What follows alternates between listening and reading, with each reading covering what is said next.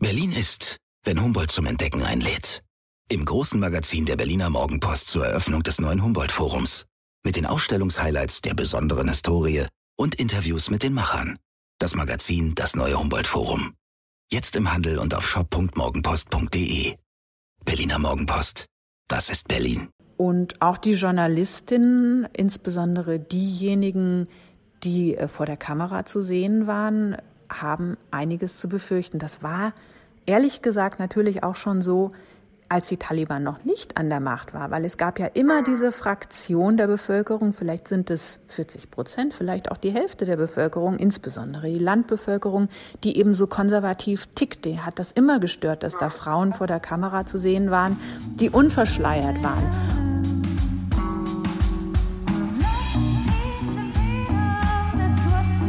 Wir. Arbeit, Leben, Liebe. Der Mutmach-Podcast der Berliner Morgenpost. Hallo und herzlich willkommen. Hier sind wieder wir, der Mutmach-Podcast, Hajo und Suse Schumacher. Und heute haben wir wieder die Mittwochsexpertin. Hallo, Andrea C. Hoffmann. Hallo, ich freue mich sehr, hier zu sein. Ja, liebe Andrea, erstens mal ganz herzlichen Dank. Du bist eigentlich im Urlaub, machst für uns eine Riesenausnahme, dass du dir ein bisschen Zeit nimmst. Ich würde es nicht tun. Ich finde es großartig.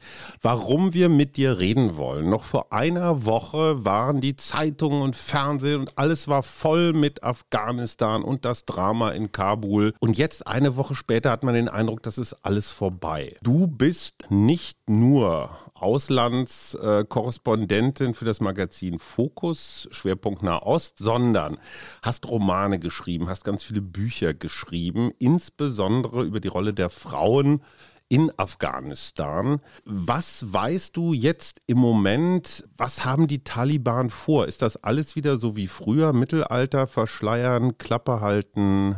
Ja, es wird wahrscheinlich darauf hinauslaufen. Es ist im Moment noch so eine Situation, die noch nicht ganz abgemacht ist. Im Moment ähm, sind ja die Taliban noch so ein bisschen in der Findungsphase und ähm, behaupten, also sie haben bei der ersten Pressekonferenz beispielsweise behauptet, dass äh, äh, Frauen also äh, der Zugang zur Bildung gewährt wird und dass sie eventuell auch arbeiten dürfen. Allerdings wurden von den Ministerien die Frauen schon mal nach Hause geschickt, was kein gutes Zeichen ist. Der äh, einzige, die einzige Ausnahme war das äh, Ministerium, äh, das Gesundheitsministerium. Das aber wiederum ist auch keine große Neuigkeit, weil Ärztinnen durften die Frauen sogar unter den Taliban sein. Also äh, mit anderen Worten, da müssen wir jetzt einfach abwarten, wie sich das intern bei den Taliban klärt, ob sich da die Provinzler durchsetzen, die eine sehr strikte Regelung wollen, wo die Frauen eben sehr, sehr wenig zu sagen haben, oder ob sich da die etwas städtischere Fraktion durchsetzt, die den Frauen etwas mehr zugestehen wird. Also ich könnte mir persönlich vorstellen, dass wir am Ende da sein werden, dass die Frauen zwar sowas wie Schulbildung bekommen, aber dass das eben nach einem Curriculum der Taliban verläuft, wo nur bestimmte Fächer unterrichtet werden. Und ähnlich könnte es sein, bei den Unis, ähm, dass man eben ihnen zugesteht, ja, ihr dürft studieren, aber eventuell nur bestimmte Fächer, nur von weiblichen Lehrkräften oder nur von älteren Lehrkräften, denen man dann eben nichts Sexuelles mehr unterstellt. Ähm, und natürlich nur getrennt von den Männern. Jetzt bist du ja auch insofern, Hajo hat es schon gesagt, du schreibst Bücher. Du hast unter anderem äh, mit den ersten beiden afghanischen Pilotinnen ein Buch geschrieben, das heißt Greif nach den Sternen, Schwester. Und soweit ich das recherchiert habe, ist die eine von denen Latifa Nabizada, wahrscheinlich spreche ich es wieder falsch aus, ist die ja 1991 eigentlich in dieser, eigentlich in dieser Taliban-Zeit noch äh, Pilotin geworden, oder? Beide, beide waren in dieser Zeit Pilotinnen. Die sind äh, quasi gleich alt. Die haben beide ja. ihre Ausbildung noch äh, von den Sowjets bekommen und haben dann äh, in der Taliban-Zeit nicht für äh, die Taliban gekämpft, sondern gegen sie, und zwar von Maser Sharif aus unter dem General Dostum. Also sie haben bereits einmal aktiv gegen die Taliban gekämpft Äh, jetzt lebt nur noch die Latifa, die Lailuma. Ihre Schwester ist nämlich dann bei der Geburt ihres ersten kind, äh, Kindes im Kindbett quasi gestorben, weil ein Arzt ihr ähm, leider die, ähm, diese, wie heißt diese zentrale Schlagader durchgeschnitten hat bei der, bei der Geburt. Aber jetzt mal ganz praktisch. Also wir reden hier nicht von Verkehrspilotinnen, die irgendeinen Airbus durch die Gegend fliegen, sondern richtig von, von Kampfpilotinnen. Ja, ja, wir, wir reden von Kampfpilotinnen. Die waren immer für die Armee tätig, haben auch Kampfhubschrauber äh, geflogen äh, und, und mussten sich, äh, wenn dann Angriffe kamen von den Taliban, äh, quasi von unten auch äh, verteidigen, beziehungsweise sie hatten Leute an Bord, die dann nach unten geschossen haben. Und weiß man, was mit Latifa ist? Also ist die jetzt gerade, wird die von den Taliban, naja, sie ist ja Gegnerin. Äh, wird die jetzt ja. umgedreht und fliegt für die Taliban oder ist die auf der Flucht? Nein, äh, Latifa selbst ist äh, mittlerweile in Wien. Die ist bereits geflüchtet, weil sie dann bereits vor äh, einigen Jahren massiv von den Taliban bedroht wurde. Es ist ja nicht so, dass die Taliban jetzt über Nacht an die Macht gekommen sind, sondern die haben ja Provinz für Provinz erobert. Und bevor sie damit angefangen haben, haben sie bereits angefangen, äh, die Leute einzuschüchtern und zu sagen, ja, wer für die afghanische Armee arbeitet, der steht auf unserer Liste. Das heißt, sie wurde die ganze Zeit bedroht. Sie hatte eine Autobombe unter ihrem Fahrzeug gefunden und dann irgendwann äh, war es halt so viel, dass sie äh, zusammen mit ihrer Tochter nach, ähm, nach Wien geflüchtet ist, äh, mit einem Stipendium für Autoren im Exil, was unter anderem mit dem Buch äh, zusammenhängt, das wir zusammengeschrieben haben. Aber zurückgeblieben ist eben ihre Ziehtochter, äh, das ist die Mariam, die ist genauso alt wie ihre eigene Tochter.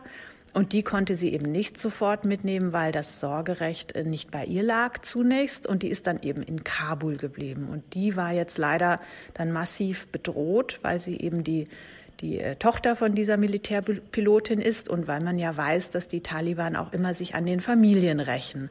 Und als äh, Kind ohne Eltern in, in Kabul war sie ohnehin sehr, ähm, ja, sie hatte halt äh, keinen, keinen besonders guten Schutz. Und deshalb war es mir so wichtig, sie da jetzt äh, nicht alleine zu lassen.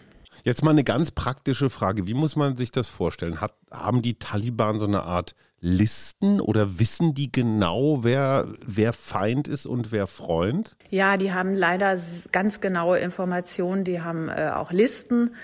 Die haben sich ganz genau angeguckt, wer in den Ministerien, ähm, wen sie da auf der Abschlussliste haben, wer für die, Mil für die ausländischen Militärs und jetzt dann natürlich auch für die afghanischen Militärs arbeitet. Und all diese Leute sind natürlich gefährdet. Man weiß natürlich noch nicht genau, wie, wie stark sie gefährdet sind, also ob sie nur in Anführungsstrichen jetzt demnächst äh, zu Hause bleiben müssen und ihre Jobs verlieren oder ob sie eben auch mit Racheaktionen äh, belegt werden, also äh, eventuell sogar umgebracht werden. Leider ist Latifas äh, Familie, die auch noch in, in äh, Kabul sitzt, da sind sehr viele Armeeangehörige, unter anderem Militärärzte, und die haben alle sehr große Angst jetzt vor Racheaktionen der, der Taliban. Aber 2001 quasi dieser Sturz der Taliban, der ja entstanden ist dadurch, dass George Bush gesagt hat, äh, wir marschieren da jetzt ein. Danach dachte ja die Weltgemeinschaft, jetzt äh, wird da ein demokratischer Staat aufgebaut. Und ich habe irgendwo gelesen, dass es zuletzt ja Richterinnen gab, die Recht, Recht gesprochen haben, dass die immerhin 25 Prozent der Parlamentarier, Parlamentarierinnen sind inzwischen in mhm. Afghanistan. Es gibt Ärztinnen, hast du schon gesagt, Lehrerinnen, Journalistinnen, Sportlerinnen. Was bedeutet das jetzt? Also im, im schlimmsten Fall, okay, die Taliban ähm, errichten da wieder äh, eine Scharia und einen islamischen Staat. Wie, wie, wie, wie kann man sich das überhaupt vorstellen, als Frau in Afghanistan zu leben? Ja, es ist für die Frauen natürlich eine Tragödie, vor allen Dingen für die Frauen, die sich wirklich auf dieses Versprechen äh, des Westens verlassen haben, dass sie eben äh, gleichberechtigt sind, dass sie studieren können, dass sie arbeiten können, äh, die ja auch also die jüngere Generation ist ja auch einfach mit diesen Idealen groß geworden, hat die in der Schule gelernt und verinnerlicht, genauso wie wir das jetzt äh, bei uns äh, haben. Und dann, wenn dann sowas passiert und dann plötzlich ähm, alles auf den Kopf gestellt wird, ähm, ist das natürlich eine Tragödie, aber auch ein großer Verrat für sie, äh, weil dieses Versprechen eben nicht eingelöst wird. Ähm, die unterschiedlichen Berufsgruppen sind dann sicherlich ähm, auf, auf verschiedene Weise betroffen. Ich denke, als Lehrerin muss ich mir jetzt keine Gedanken machen, ähm, dass ich ja, dass ich quasi Racheaktionen zu befürchten habe. Wenn es ganz gut läuft, kann ich auch meinen Job weitermachen, allerdings dann halt verschleiert. Vielleicht kann ich bestimmte Fächer nicht mehr unterrichten. Wahrscheinlich kann ich nur noch Mädchen unterrichten. Aber zum Beispiel als Richterin sieht die, ist die Sache wirklich sehr, sehr gefährlich, weil ähm, ich habe ja unter anderem Männer verurteilt, die jetzt vielleicht freikommen, weil gesagt wird, ja, eine Frau kann gar kein Recht sprechen äh, laut Scharia. Das heißt, diese Gerichtsurteile werden für, für ungültig erklärt. Die äh, Menschen, die da verurteilt wurden und im Gefängnis sitzen, kommen frei und die werden sich vielleicht an mir rächen wollen. Also das ist sehr prekär. Die, die Richterinnen sind sehr unter Druck und versuchen rauszukommen.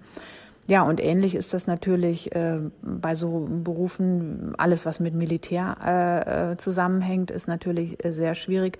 Und auch die Journalistinnen, insbesondere diejenigen, die äh, vor der Kamera zu sehen waren, haben einiges zu befürchten. Das war ehrlich gesagt natürlich auch schon so, als die Taliban noch nicht an der Macht war, weil es gab ja immer diese Fraktion der Bevölkerung, vielleicht sind es 40 Prozent, vielleicht auch die Hälfte der Bevölkerung, insbesondere die Landbevölkerung, die eben so konservativ tickte, hat das immer gestört, dass da Frauen vor der Kamera zu sehen waren, die unverschleiert waren.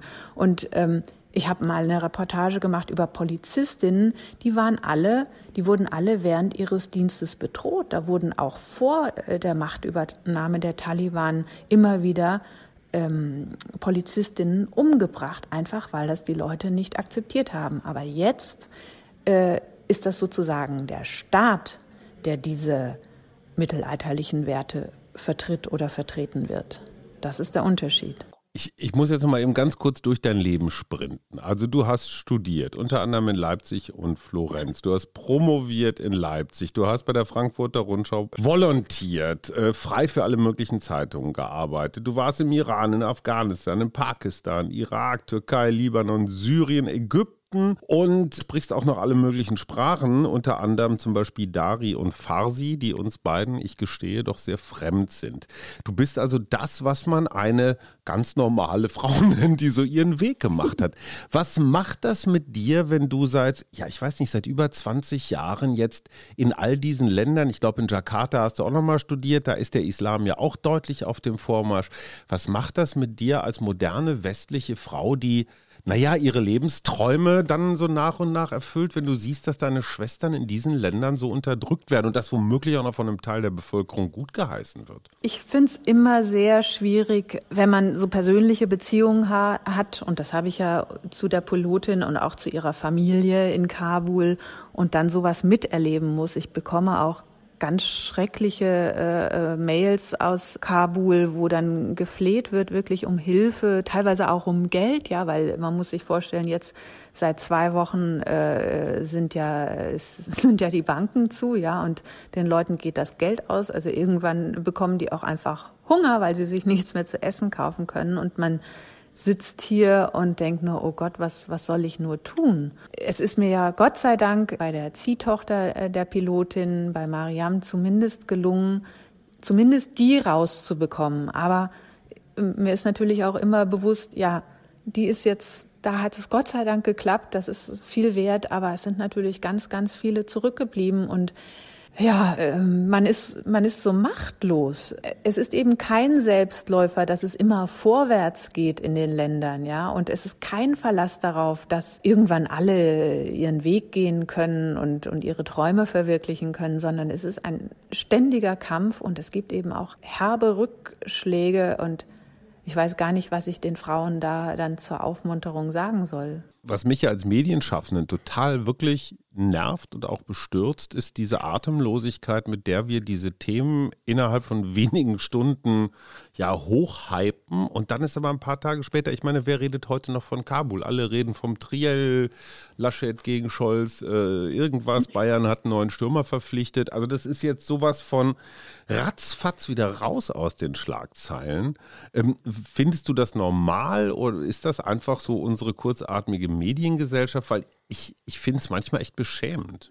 Das muss ich äh, teilen. Das, ich finde es auch beschämend, wie, wie kurz unsere Aufmerksamkeitsspanne ist. Dasselbe haben wir ja in Syrien erlebt äh, oder, oder im Irak. Im Irak äh, haben wir uns anfangs über, über jeden Selbstmordattentat äh, aufgeregt und dann irgendwann war es so normal, dass äh, jeden Tag in Bagdad eine Bombe hochgegangen ist.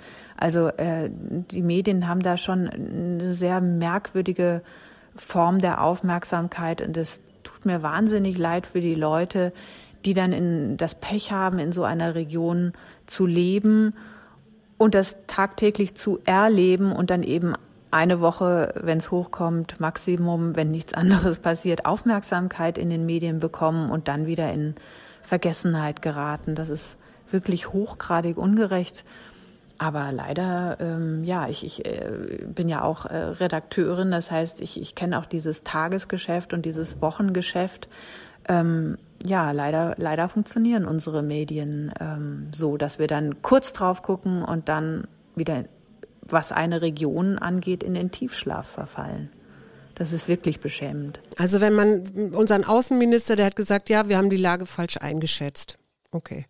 Denkst du, dass es überhaupt Sinn macht, sich als Westen einzubringen äh, oder so eine Idee zu verfolgen, dass dort Demokratisierung möglich ist in ein Land, das aus verschiedenen Stämmen besteht, das in einem ganz anderen, ähm, wie sage ich mal, wie sagt man das, in einer ganz anderen Entwicklungsstufe ist? Also in Afghanistan war die Sache sehr, sehr schlecht durchdacht. Ähm, ich habe den Eindruck, ich war ja oft vor Ort, ich habe den Eindruck gehabt, dass die US-Militärs wirklich erst reingegangen sind und sich dann angefangen haben, damit auseinanderzusetzen, wie eigentlich dieses Land tickt, wer die Menschen sind, die da wohnen, wie das Ganze strukturiert ist, wer da eigentlich intern gegen wen kämpft, welche ähm, Wertvorstellungen die Menschen haben und so weiter. Und ich denke, in Afghanistan war die Sache wirklich, da militärisch reinzugehen, war meiner Ansicht nach die falsche Entscheidung. Das Geld hätte man äh, vermutlich wirklich besser einsetzen können und jetzt nenne ich mal ein konkretes Beispiel, das nicht von mir stammt, sondern von einer Afghanin, die mittlerweile auch im Ausland äh, lebt und ja, die Situation auch vom Ausland mittlerweile beobachtet. Die hat selbst auch die Taliban-Zeit erlebt und die sagte zu mir, ja, vielleicht hätte man das Geld einfach in Lehrer, Querstrich Lehrerinnen, beziehungsweise Psychologen investieren sollen. Weil Militär kostet ja wahnsinnig viel Geld. Und sie sagte auch, die Menschen in Afghanistan sind nach 40 Jahren Krieg, wenn man jetzt mal den Krieg vor dem äh, amerikanischen äh, Militäreinmarsch äh, dazu zählt, also die Sowjetzeit und den Bürgerkrieg, dann sind das 40 Jahre Krieg und die Menschen sind so müde, Waffen zu sehen, dass sie auch nicht mehr unterscheiden können, ob diese Waffe jetzt ein, ein US-Militär hält oder ein afghanischer Polizist oder eben ein afghanischer Warlord oder eine Miliz oder ein, ein Taliban. Äh, was sie brauchen, wäre Bildung. Äh, also auf Bildung, äh, das, das hat in, in Afghanistan durchaus Karriere gemacht, auch die Bildung von Mädchen. Das ist was, äh, was wirklich erreicht wurde, das muss man sagen, trotz allem. Und ähm, naja, und wir haben da eine, eine kriegstraumatisierte Bevölkerung und zwar durch die Bank, ja. Also das sind vier Generationen, die, die kriegstraumatisiert sind. Und das muss man erst mal heilen oder anfangen zu heilen. Und das tut man sicherlich nicht, indem man noch mehr Menschen mit Waffen beziehungsweise Waffen dahin hinschickt. Also ich denke, das war eine, eine verlorene Mission tatsächlich von Anfang an. Mhm. Mich hat ein Zitat auch ja erschüttert oder, oder mitgenommen von Freshta Kohistani, einer Bürgerrechtlerin und afghanischen Politikerin, die am, die auch nicht sehr alt geworden ist. Die ist äh, im letzten Jahr im Dezember 2020 ermordet worden. Die hat gesagt, Afghanistan ist kein Ort zum Leben. Es gibt keine Hoffnung auf Frieden. Sagen Sie dem Schneider, er soll bei Ihnen Maß nehmen, denn morgen könnten Sie an der Reihe sein das macht für mich so ein bisschen auch diese Verzweiflung, wird da laut oder Kopf höre ich daraus. Wie muss man sich das vorstellen? Du warst ein paar Mal in Afghanistan. Wie, wie ist das Leben dort? Ja, also die Afghanen sind unglaublich nette Menschen, die halt sehr sich zugehörig fühlen ihrer Volksgruppe. Also die Menschen wissen genau, ob sie ähm, Pashtunen sind oder äh, Tadschiken und sie fühlen sich sehr stark dieser Volksgruppe zugehörig und sie fühlen sich sehr stark ihrer Familie zugehörig und natürlich auch ihrer Stadt und ihrer Herkunft. Und äh, sie haben halt weniger dieses äh, Gefühl, wir sind Afghanen und das ist jetzt unsere Nation und so weiter. Das, das ist halt weniger stark ausgeprägt. Und das ist, denke ich, ein Teil des Problems. Das haben wir jetzt gesehen. Die afghanische Armee mm, ist äh, irgendwo recht flexibel, äh, wer ihr äh, die, ähm, die ähm, Befehle gibt. Hauptsache, derjenige bezahlt dann auch den, den Sold. Aber es geht nicht unbedingt darum, das Land zu verteidigen. Das Land ist teilweise sehr schön, eben vor allen Dingen auch in kultureller Hinsicht und so in den Häusern mit den Familien. Ähm, aber es ist natürlich auch ein unglaublich raues, schroffes Land. Es ist schwierig, sich von Ort zu Ort zu bewegen, ja, einfach äh, weil da weite Teile äh, zerklüftete Gebirge sind und, und sehr trocken, ja, also auch landwirtschaftlich sehr schwierig. Das heißt, ähm, die Leute haben so dieses, dieses Gefühl, hier ist mein Dorf und hier bleibe ich und ähm, das ist mein Clan und da gehöre ich dazu, ja. Und ähm, gerade für die Dorfbevölkerung gibt es dann auch wenig Alternativen, also dieses ganz starke sich verlassen auf die, auf die Familienangehörigen. Ich merke das jetzt auch tatsächlich bei der Frage, wer wird rausgeholt? Da, da werden, da wird immer auf ganz viele Familienmitglieder verwiesen, ja, weil man, weil man dieses, ähm, diese Haltung hat, ich muss meinen Clan mitziehen, weil mein Clan zieht mich mit und ohne meinen Clan bin ich verloren. Also Clan, damit meine ich jetzt tatsächlich die Familie, die Großfamilie ich habe ja inzwischen als, obwohl alter weißer Mann, ja doch ein wenig dazugelernt in den letzten Jahren oder Jahrzehnten, auch wenn meine Gattin mich gerade mit großen Augen anguckt und sagt, was könnte er meinen? Stimmt. Aber die gesamte Gleichstellungsdebatte, die sich die gesamte Gleichstellungsdebatte, die sich mir, Jahrgang 64, in den letzten ja, 50 Jahren meines Lebens so dargestellt hat, in der ich auch eine Menge gelernt habe. Also alles, was mit Feminismus, Gleichstellung, Quote äh, und so zu tun hat. Ist irgendetwas davon auch in Afghanistan Thema? Gibt es da Feminismus? Ja, ja, aber äh, das ist jetzt wahrscheinlich nicht politisch korrekt, äh, was ich sage, aber es hing natürlich auch damit zusammen, dass die Afghanen irgendwo auch gemerkt haben, was die Westler, die ja viel Geld in das Land gebracht haben, hören wollten, ja, und dass, dass es dieses Geld auch immer gab, wenn irgendwo Frauen gefördert wurden. Das klingt sich jetzt wirklich, das klingt jetzt wirklich nicht politisch korrekt, aber das ist auch ein Teil der Wahrheit. Ja, die haben schon sehr äh, ähm, schnell rausbekommen, dass, dass man da auch äh, gut Förderung erhalten kann und das hat eine Rolle gespielt. Und ähm, da hat sich sicherlich was getan in, in Sachen Frauenbildung. Es sind sehr viel mehr Frauen, die heute äh, studieren. Ja, also ich will nicht sagen, es war alles umsonst, aber es war sicherlich von außen in die Gesellschaft reingetragen. Es war nichts, was die Afghanen von sich aus gefühlt hätten. Inwieweit das jetzt die, die Taliban-Herrschaft überdauern wird, ähm, muss man sehen. Ich meine jetzt nur die afghanischen Frauen, die du kennst, denen du begegnest bist. Würdest du sagen, die vertreten ein ähnliches Wertesystem wie eine moderne westliche Frau? So, also wollen die Gleichstellung? Ja, das klar. Also wenn eine Frau mal in die Schule gegangen ist und auf den Geschmack gekommen ist, natürlich möchte die dann auch Gleichstellung. Und ich kenne auch sehr viele Frauen in Afghanistan, die eben nicht diese Möglichkeiten hatten und in traditionellen Ehen äh, gehalten, ähm, gelandet sind, wo sie dann teil teilweise verprügelt wurden oder weil, wo sie Ärger bekommen haben, weil sie eben nicht den, äh, den männlichen Nachfolger in die Welt gesetzt haben äh, und solche Geschichten oder einfach auch nur, weil sie vielleicht mehr Geld verdient haben als der Mann. Die waren sehr, sehr unglücklich und äh, klar ist das für die Frauen besser und erstrebenswerter, äh, diese Freiheiten und auch ökonomischen äh, Möglichkeiten zu haben, die wir in Europa genießen. Das genießen die afghanischen Frauen ganz genauso, wenn sie denn in den Genuss kommen. Jetzt hast du gerade gesagt, von außen reingetragen. Also das, was der Westler hören will, das kriegt er dann auch serviert. Ich habe mich jetzt gerade gefragt, ich denke immer an diese Amtseinführung von Karzai, von Hamid Karzai, der ja hier im Westen so die große leuchtende Figur war. Er war auch immer gut angezogen. er war immer gut angezogen. Ne? Ist in, dann hier hier in Deutschland auf dem Petersberg in diese Interimsverwaltung mhm. dazu ernannt worden und ist dann quasi zurückgekehrt nach Afghanistan und ist dann äh, bis 2014 Präsident gewesen.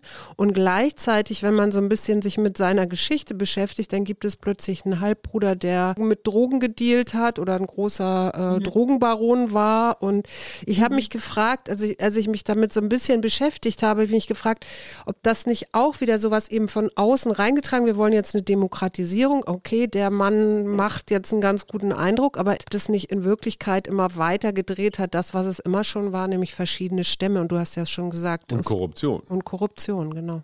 Ja, ich sag mal, ja, also Hamid Karzai hat äh, auch in den USA studiert. Also er war sicherlich so ein Hybrid. Ähm, ich fand ihn gar nicht so schlecht als äh, Figur, die auch die Afghanen ein Stück weit geeint hat, äh, eine Zeit lang. Und sicherlich sein, sein Bruder war in Drogengeschäfte involviert Ihm selbst sagen viele das auch nach. Man sagt ihm aber auch ebenfalls nach, dass er, dass er eigentlich eine sehr emanzipierte äh, Beziehung hatte mit seiner Frau. Also das, das scheint doch eher eine, eine gleichberechtigtere äh, Partnerschaft gewesen zu sein.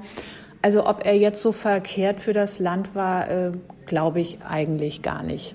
Der hat sich ja jetzt auch gerade wieder geäußert. Er hat nämlich gesagt, dass er jetzt die Übergabe Afghanistan durch einen Koordinier Koordinierungsrat mitbetreuen will, nämlich er selber. Dann Dullah Abdullah soll da auch bei sein. Und das sind doch eigentlich wieder die alten, die alten, alten Finger. Finger, ja. Ja, ja, das stimmt, insbesondere für den Hekmat, ja, der ist ja auch ein schlimmer Warlord gewesen. Der Abdullah, Abdullah ist mehr so ähm, die Vertretung für die Tadschiken und ja, Hamid Karzai im, im, im weitesten Sinn für die äh, Pashtunen, auch wenn er selbst äh, sozusagen ein Mischling ist sagen wir mal so, in der Breite sind die schon auch, repräsentieren die durchaus auch einen Teil Afghanistans. Klar kann man dem Karzai jetzt nachsagen, und das ist sicherlich auch so, dass er jetzt versucht, sich selbst wieder ins Spiel zu äh, bringen als, als potenzieller äh, Führer äh, oder mit, Mitmachthaber in Afghanistan. Aber ich halte ihn schon auch für, einen, äh, für eine wichtige Stimme jetzt. Äh, also wenn die Taliban das ernst meinen, auch andere äh, Machtzentren mit zu äh, integrieren in ihre Regierung, dann ist er sicherlich ein, ein wichtiger Verhandlungspartner. Gibt es eigentlich so eine Möglichkeit oder vielleicht auch nur, es ist auch nur eine Fantasie meinerseits, aber in Afghanistan dürften ja rein demografisch, so wie überall anders auch, 50 Prozent der Menschen weiblich sein. Kannst du dir vorstellen, dass die Frauen mal irgendwann sagen, insbesondere auch, ich meine, wenn du Kinder hast, bist du vielleicht noch ein bisschen sensibler in dieser Richtung. Wir haben keinen Bock mehr, dass unsere Söhne totgeschossen und unsere Töchter weggesperrt werden. Also, dass die, dass die Frauen aufbegehren gegen ihre Flintenkerle? Mm also ich könnte mir durchaus sowas vorstellen, wie das, äh, wenn ich jetzt, sage ich mal, die die ersten 16 Jahre meines Lebens eine gute Schulbildung genossen habe und jetzt gerade in die Uni gehen wollte oder mich da bereits befinde, dass ich dann wirklich keinen Bock habe, meine ganzen Pläne zu ändern, nur weil jetzt die Taliban an der Macht sind. Das kann ich mir wirklich vorstellen, dass dass diesen Frauen das sehr schwer fällt und dass es da auch eine Gegenwehr gibt und dass sich da äh, vielleicht Gruppen bilden, die geheim äh, tätig werden. Das gab es ja auch unter der, der Taliban-Zeit, äh, in der Taliban-Zeit gab es das teilweise auch schon, aber da könnte ich mir vorstellen, dass das jetzt noch erheblich ähm, mehr wird. Auch die ganzen Journalistinnen, die jetzt erstmal äh, ihrer, ihres Berufs entbunden wurden. Die Frau auf dem Dorf, äh, die da gefangen ist in ihrer Ehe, die sie sich nicht selbst ausgesucht hat und schon, äh, weiß ich nicht, äh, fünf Kinder hat, von denen vielleicht äh, vier männlich sind, ob die so aufbegehrt, hm, weiß ich nicht. Also die Tradition ist schon noch ganz schön mächtig. Ja, die ist sehr mächtig. Das darf man wirklich nicht unterschätzen. Also mir ist eine Sache hängen geblieben im Kopf. Ich war mal in Pakistan, quasi auf der anderen Seite der Grenze, in einem afghanischen Flüchtlingslager. Und da waren lauter äh, pashtunische Flüchtlinge. Und was mir da aufgefallen ist, ist, dass diese ganzen Menschen, die ja vor den Taliban geflüchtet sind, dort in dem Lager mit Burka rumliefen, also die Frauen. Erstens und zweitens überall zwischen ihren Zelten so äh, kleine ähm, Zäunchen gebaut haben und zwar blickdichte. Also keiner sollte in ihren in ihren so Hof gucken, ja, und und die Frauen sehen. So, das heißt, diese Werte, die da in Afghanistan teilweise auf dem Dorf herrschen, die sind die sind sehr lebendig, ja so ein 68, wie wir das hatten, dass die Frauen auf einmal die BHs ausziehen und sagen, so befreit euch oder so, ist eher illusorisch. Es gibt ja diese berühmten Bilder aus den 60er Jahren in Kabul, ja. wo es auch ein, zwei Frauen gab, äh, genauso wie im Iran, die dann Minirock trugen und so. Ja. Ähm, ich glaube, das war sehr stark ein Stadtphänomen, also Kabul, Herat, ja. vielleicht, vielleicht noch Masai Sharif. Äh, das Land hat davon wenig mitbekommen. Aber was wir jetzt natürlich nicht unterschätzen dürfen, ist äh, also erstens diese gebildete ähm, äh, Generation, die auch Englisch spricht, die teilweise sogar Smartphones besitzt und äh, des Internets mächtig ist und sich da natürlich auch äh, mit äh, der ganzen Welt austauschen kann und äh, auch Nachrichten aus aller Welt konsumieren kann und äh, Verbündete in aller Welt suchen kann. Also ich denke, ähm, da ist, hat schon so ein Empowerment stattgefunden. Die sind nicht mehr hinterm Mond. Und da gibt's natürlich auch etliche Mädels, die jetzt, ähm, ja, die sind jetzt quasi zu Hause weggesperrt, damit, äh, damit ihnen nichts passiert äh, unter den neuen Herrschern auf der Straße. Aber die werden sich da tierisch langweilen und die werden natürlich im Internet gucken, erstens, wie sie sich äh, verbünden, zweitens, was für clandestine Organisationen äh, sie gründen können und sei es per Video, ja, ist ja auch, ähm, da können die Taliban dann auch wenig machen. Sie müssen ja noch nicht mal physisch dafür vor die Tür und sie können natürlich auch im Ausland Verbündete suchen und Bildungsangebote suchen und ich denke, davon, da, da wird viel mehr äh, passieren als noch vor 20 Jahren unter der ersten Taliban-Herrschaft. Was macht dir Mut? Genau das. Also genau, das ist ja. natürlich, äh, das ist natürlich, ähm, das kann man den, das kann man den Frauen tatsächlich nicht mehr äh, wegnehmen. Also wenn da mal so ein sowas gesät wurde, äh, Bildung kann man tatsächlich nicht mehr wegnehmen. Auch Sprachkenntnis kann man nicht mehr äh, wegnehmen. Träume kann man nicht wegnehmen. Ja. Was würdest du dir wünschen? Also auch vielleicht von der Bundesregierung? Ich würde ähm, dafür plädieren, dass man halt wirklich sehr genau hinguckt, wo man sich hinbegibt und wie die äh, Gegebenheiten vor Ort sind und nicht so blauäugig vorgeht, insbesondere wenn man, wenn man vorhat, mit Soldaten äh, irgendwo hinzugehen. Und da, und da muss ich dann auch wirklich sagen, da, bevor man Soldaten äh, schickt, gibt es wirklich ganz, ganz viele äh, Projekte, die auch Geld kosten, aber, aber wirklich sinnvoller sind als so ein militärischer Einsatz. Der einzige Fall, wo ich das mal anders gesehen habe, war tatsächlich der, der Kampf gegen den IS, als da weite Teile von Irak und Syrien äh, besetzt waren und da dieses Terrorregime quasi installiert war und äh, auch Frauen versklavt wurden und es keine Möglichkeit äh, gab, außer diese, äh, außer den IS militärisch niederzuringen. Aber aber dann der Nachgang, diese diese äh, ja so eine so eine Besatzung, die ist, glaube ich, keine äh, kein perfektes Setting um jetzt westliche Werte zu übermitteln. Ich denke, das schafft man dann doch besser durch gezielte Bildungsangebote oder Austauschangebote, Informationsangebote. Welche Rolle denkst du denn, sollte Deutschland in Zukunft in der NATO spielen? Weil das ist ja so, ne, man ist dem NATO-verbündeten USA so zur Seite gesprungen und ist da mit reingesprungen.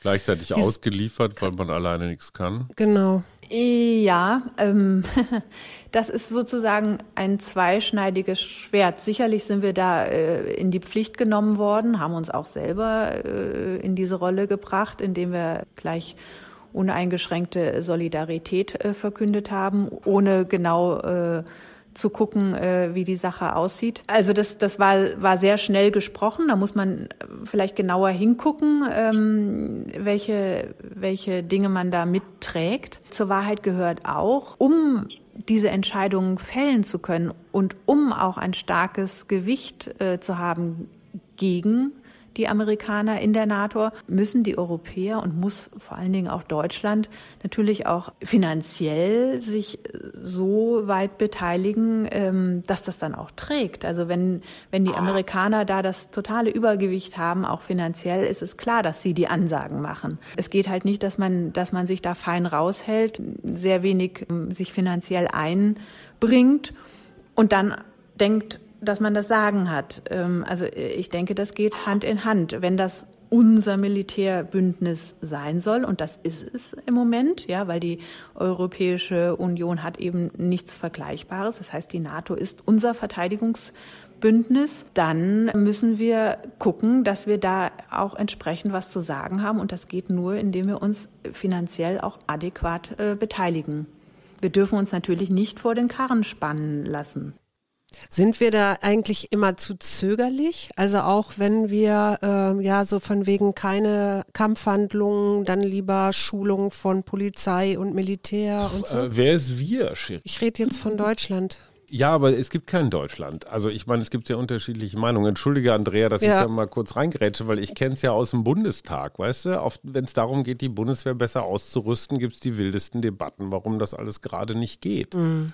Ne, und diese Mischung aus, du willst kein Geld in die Hand nehmen und dich nicht, nicht wirklich schmutzig machen. Ja, das meine ich ja. Das ja, gewinnst du in Deutschland eine Wahl, indem du jetzt den Bundeswehretat verdoppelst? Nein.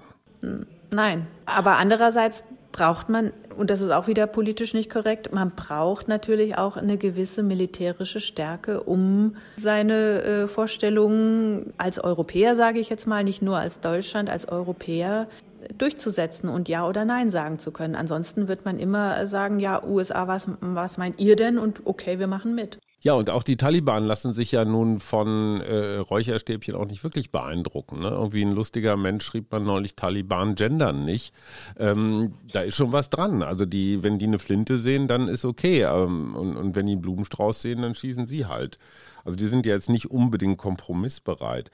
Aber sag mal, ich habe noch zwei Fragen zum Schluss. Erstens, Feministinnen aller Länder sind extrem engagiert, ob das Hollywood-Schauspielerinnen sind, bei der ganzen MeToo-Affäre und so weiter und so fort. Ist mir irgendwas entgangen oder ist der Aufschrei der, der internationalen Schwestern, wenn es um sowas geht, du hast die Jesidinnen schon erwähnt, jetzt die Frauen in Afghanistan, äh, du warst im Iran, wo verschleiert wird und so. Ich habe das Gefühl, es ist es geht den Frauen im Westen auch so ein bisschen am Arsch vorbei.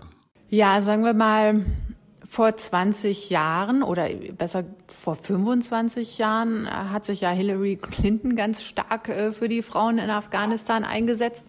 Da hört man heute wenig, ähm, zumindest von Frauenseite. Das ist vielleicht eher noch in den Mainstream äh, gerückt. Also wenn deutsche Politiker äh, jetzt mit Sternchen, also Politiker und Politikerinnen über Afghanistan sprechen, dann sagen sie auch im selben Atemzug immer Frauen, aber es ist nicht mehr unbedingt so, dass sich Frauen für Frauen in diesen Ländern stark machen.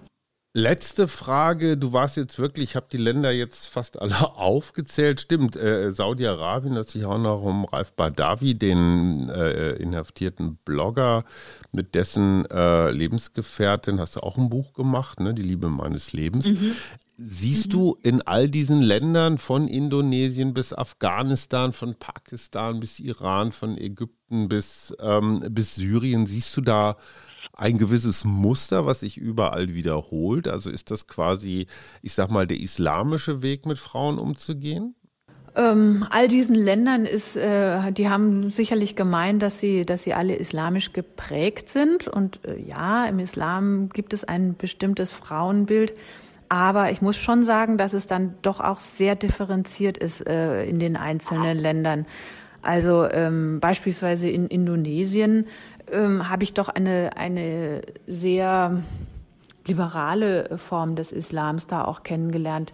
Da war ich übrigens auch als Dozentin und nicht, nicht als Studentin. Und da hatte ich unter anderem verschleierte Studentinnen oder Studierende, sagt man ja heute korrekt. Und ähm, das waren junge, aufgeweckte Frauen, die waren halt Muslime und deswegen haben sie sich ein Kopftuch aufgesetzt, aber die berichteten trotzdem aus der Abtreibungsklinik und, und, und waren auch sonst gut dabei und, und wollten gute Berufe ergreifen und so weiter. Ähm, und äh, im Iran sind die äh, Frauen auch sehr selbstbewusst. In, in äh, Pakistan äh, kann ich das nicht so stark sagen oder im, in Ägypten finde ich auch, dass sie gerade eher wieder ein Stück zurückgehen. Also es hat doch äh, dann eine sehr unterschiedliche Dynamik teilweise in den, in den einzelnen Ländern. Und ich denke, oft verbirgt sich auch ähm, so eine äh, Kultur von so, von, von so einem Land. Oft wird dann auch der äh, Islam als Argumentationshilfe äh, genommen, um alles Mögliche zu rechtfertigen und unter anderem Genitalverstümmelung, der auch, die auch überhaupt nichts mit äh, islamischen Werten zu tun hat, aber äh, die oft äh, dafür äh, quasi ähm, herangezogen werden als, als Erklärung. Es sind oft wirklich die tradierten Muster, die in den jeweiligen Ländern vorherrschen und die man durchaus hinterfragen kann, auch aus religiöser Sicht. Liebe Andrea, wir sind beeindruckt von, von deinem breiten Fachwissen. Wir machen jetzt einfach mal einen Punkt. Ich sage ganz herzlichen Dank für deine Geduld, ganz herzlichen Dank dafür, dass du dann zumindest eine Stunde deines Urlaubs für uns geopfert hast. Äh, dafür ja, äh, stellen wir eine umfängliche, eine umfängliche Buchliste unter unseren millionenfach gehörten Podcast. Genau. ich weiß, wie das ist. Ich meine, immerhin, deine Bücher sind in 17 Sprachen veröffentlicht worden. Meine Merkel-Biografie ist mal auf Lettisch und auf Koreanisch immerhin. Wir sind zusammen mit Deutsch jetzt schon mal drei. Also ich bin echt voller, voller Respekt und Bewunderung. Dein Lebenswerk äh, wird was hinterlassen. Das kann man nicht bei jedem Journalisten und jeder Journalistin sagen. Ganz herzlichen Dank für deine Zeit und deine Geduld. Ja, von mir auch ganz herzlichen. Dank und wir wünschen uns mal, oder ich wünsche mir, dass Frauen immer mehr auch als Menschen wahrgenommen werden und nicht als Wesen zweiter Klasse. So ist es. Ja, vielen Dank. Gerne. Vielen Tschüss. Vielen Dank und schöne Grüße. Tschüss. Wir. Arbeit, Leben, Liebe. Der Mutmach-Podcast der Berliner Morgenpost.